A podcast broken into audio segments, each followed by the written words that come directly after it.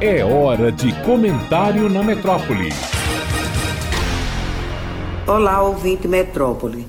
Na minha adolescência e Natal, quando estava em casa dos meus avós maternos, quando ia ao centro da cidade, era lembrada a levar, quase sempre, algum dinheiro para a esmola. Era a esmola a ser dada a um cego. Lembro de um que tocava Rebeca na esquina da rua Coronel Cascudo com a princesa Isabel. Chamava-se André e era conhecido e querido por toda a cidade. Talvez a piedade e a predileção pela esmola aos cegos exista pelos relatos de quando em suas andanças pelo mundo Jesus curou inúmeros deficientes, entre eles os cegos. Não só o cristianismo, mas também judaísmo e islamismo têm a esmola como pilar ou princípio básico. A esmola nos aproxima do modelo de perfeição que agrada ao Deus do livro, Yahvé, Deus, Alá, fundamento das três religiões monoteístas. Assim, a atitude para com os desfavorecidos e principalmente para com os doentes é vista com tão bons olhos que no cristianismo disse que purifica a alma, diminuindo o tempo da sua passagem pelo purgatório, já que foi purificada em vida pela generosa prática da esmola. Em todo o Brasil encontramos pedintes cegos. Esmolés deficientes visuais enchem as escadarias do monumento ao Padre Cícero, em Juazeiro.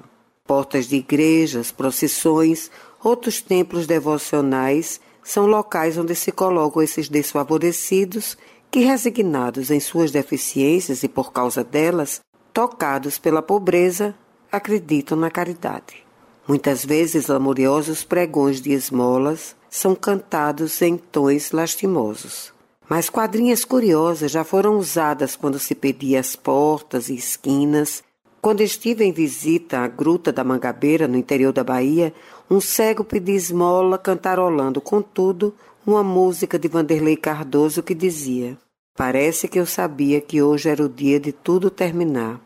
Em minha visita a Juazeiro do Norte, Ceará, encontrei alguns cegos pedindo esmola, mas não lembro nem gravei cantos, de alguns lembro os pedidos lamuriosos, quase sempre em mãos estendidas, outras vezes silentes.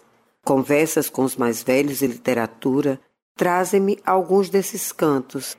De Araçuaí, anotado por Frei Chico, vem a seguinte trovinha. Meu patrão, meu patrãozinho, passa lá e passa cá, mete a mão em sua algibeira, tira um níquel e me dá.